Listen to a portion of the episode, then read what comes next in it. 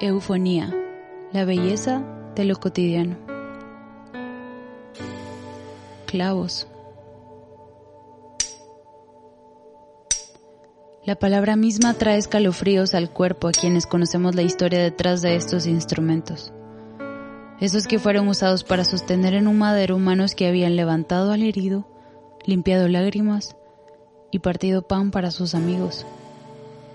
Manos limpias y sin condenación, las únicas manos que nunca se usaron para robar o lastimar, las únicas manos que solo se usaron para sanar, amar, crear y limpiar, las manos que sostienen el mundo, ahora eran heridas. Clavos, instrumentos que hoy en día no se usan para torturar hombres, sino para colgar cuadros pero que al pensar en ellos debería traer dolor profundo a aquellos que nos hacemos llamar suyos. Clavos que no fueron tomados por extraños o desconocidos, sino por aquellos que lo llamamos amigo. Romanos hicieron el trabajo físico, pero quienes lo clavaron ahí era su creación que creyó que era más importante que él, que este hombre no tenía relevancia, un rebelde, alborotador, sin valor. Nuestros ojos cegados por el orgullo de nuestro pecado lo tenían ahí. No se puede clavar sin fuerza y sin decidirlo. No se puede colocar uno sin saber que el agujero que esto provocará es para siempre. Como en una pared, por más que se quiera rellenar el agujero, siempre persistirá la marca que una vez estuvo ahí. Un daño que es para siempre. Los clavos en tus manos, directamente lo decidimos, dejaban una marca perdurable. La marca quedaba en tus manos, no en el madero que servía como un marco de vergüenza para aquellos que lo hicimos. Para siempre. No dicho a la ligera, sino con seguridad. Una cicatriz eterna de recordatorio de lo que provocamos. Pero no somos tan fuertes, grandes, poderosos ni habilidosos. ¿Cómo un ser tan insignificante como un humano logró colocar ahí a Dios? ¿Cómo hombres pudieron sostener manos de aquel que es omnipotente? ¿Cómo pudimos siquiera tocarlo cuando se nos había contado que al verlo no quedaba más que tirarse al suelo por el resplandor de sus ojos? Su presencia tan irresistible que es imposible pararse frente a Él. ¿Cómo pudimos contenerlo? Solamente porque hay una historia detrás de todo esto. El Dios que de la nada creó todo, carne y hueso, para sí colocó. En el principio estaba el verbo. ¿Y quién es el verbo? Es Jesús mismo. Desde el principio estaba Él nuestra transgresión lo clavó en la cruz, pero solo sucedió porque Él así lo permitió. Si Él no lo hubiera deseado así, era imposible que alguien lo bajara de su trono.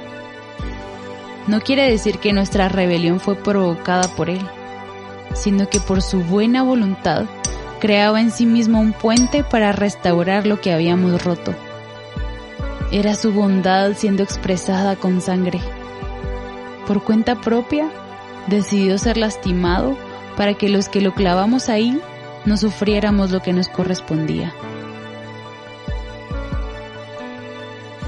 Con piel que se lastima y raspa, no solo resistió los clavos en sus manos, resistió cargar con una montaña de pecados que nunca tocaron sus manos, que no salieron de sus labios, ni se generaron en su mente. Un sinfín de pecados a nuestro nombre, y ahora, cuéntame una historia que hable más de amor. ¿Qué me queda? ¿Existirá una cosa mejor que llevar todo de mí a aquel que murió en mi lugar? Que permitió que clavos atravesaran su piel, pudiendo bajar de ahí sin decir nada, destruyéndonos solo con pensarlo. Si un día el Mesías vino al mundo, vivió, murió, resucitó y ascendió, no es por mis obras, es porque así lo quiso Él. Eso le traería más gloria, no porque la necesitara, sino porque ahí encuentra complacencia, en que nosotros, sus criaturas rebeldes, volvamos nuestros ojos a lo único hermoso. Se complace en nuestra alabanza porque sabe que de su corazón salió. Le agrada nuestro amor porque es imposible que provenga de algún lugar que no sea de Él. Fuimos creados para alabar. ¿Y cómo no alabar a nuestro Salvador? A pesar que sé del daño que esto causó en tus manos y en tu corazón, sigo tomando clavos y haciéndolo una vez más. Mi tendencia es lastimarte. Mi naturaleza me grita que huya, que corra del único que sin ningún interés me ha amado. Pero una vez más me recuerdas que lo mejor para mí no es lo que mi naturaleza me dice, sino que mi lugar seguro es lo que sale de ti.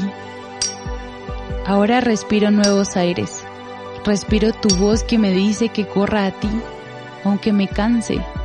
El oxígeno lo creaste tú, y es tu mismo aliento que me dice que lo único que merece mi amor es mi redentor.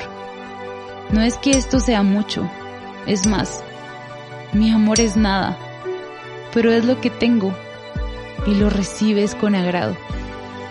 Mi corazón rebelde es amado por ti y cada día puedo ver que ese amor destruye mi deseo de estar lejos y construye amor por el amor. Pero Él fue herido por nuestras transgresiones, molido por nuestras iniquidades. El castigo por nuestra paz cayó sobre Él y por sus heridas hemos sido sanados. Todos nosotros nos descarriamos como ovejas, nos apartamos cada cual por su camino, pero el Señor hizo que cayera sobre él la iniquidad de todos nosotros. Fue oprimido y afligido, pero no abrió su boca. Como cordero que es llevado al matadero, y como oveja que ante sus trasquiladores permanece muda, él no abrió su boca. Isaías 53, 5 al 7.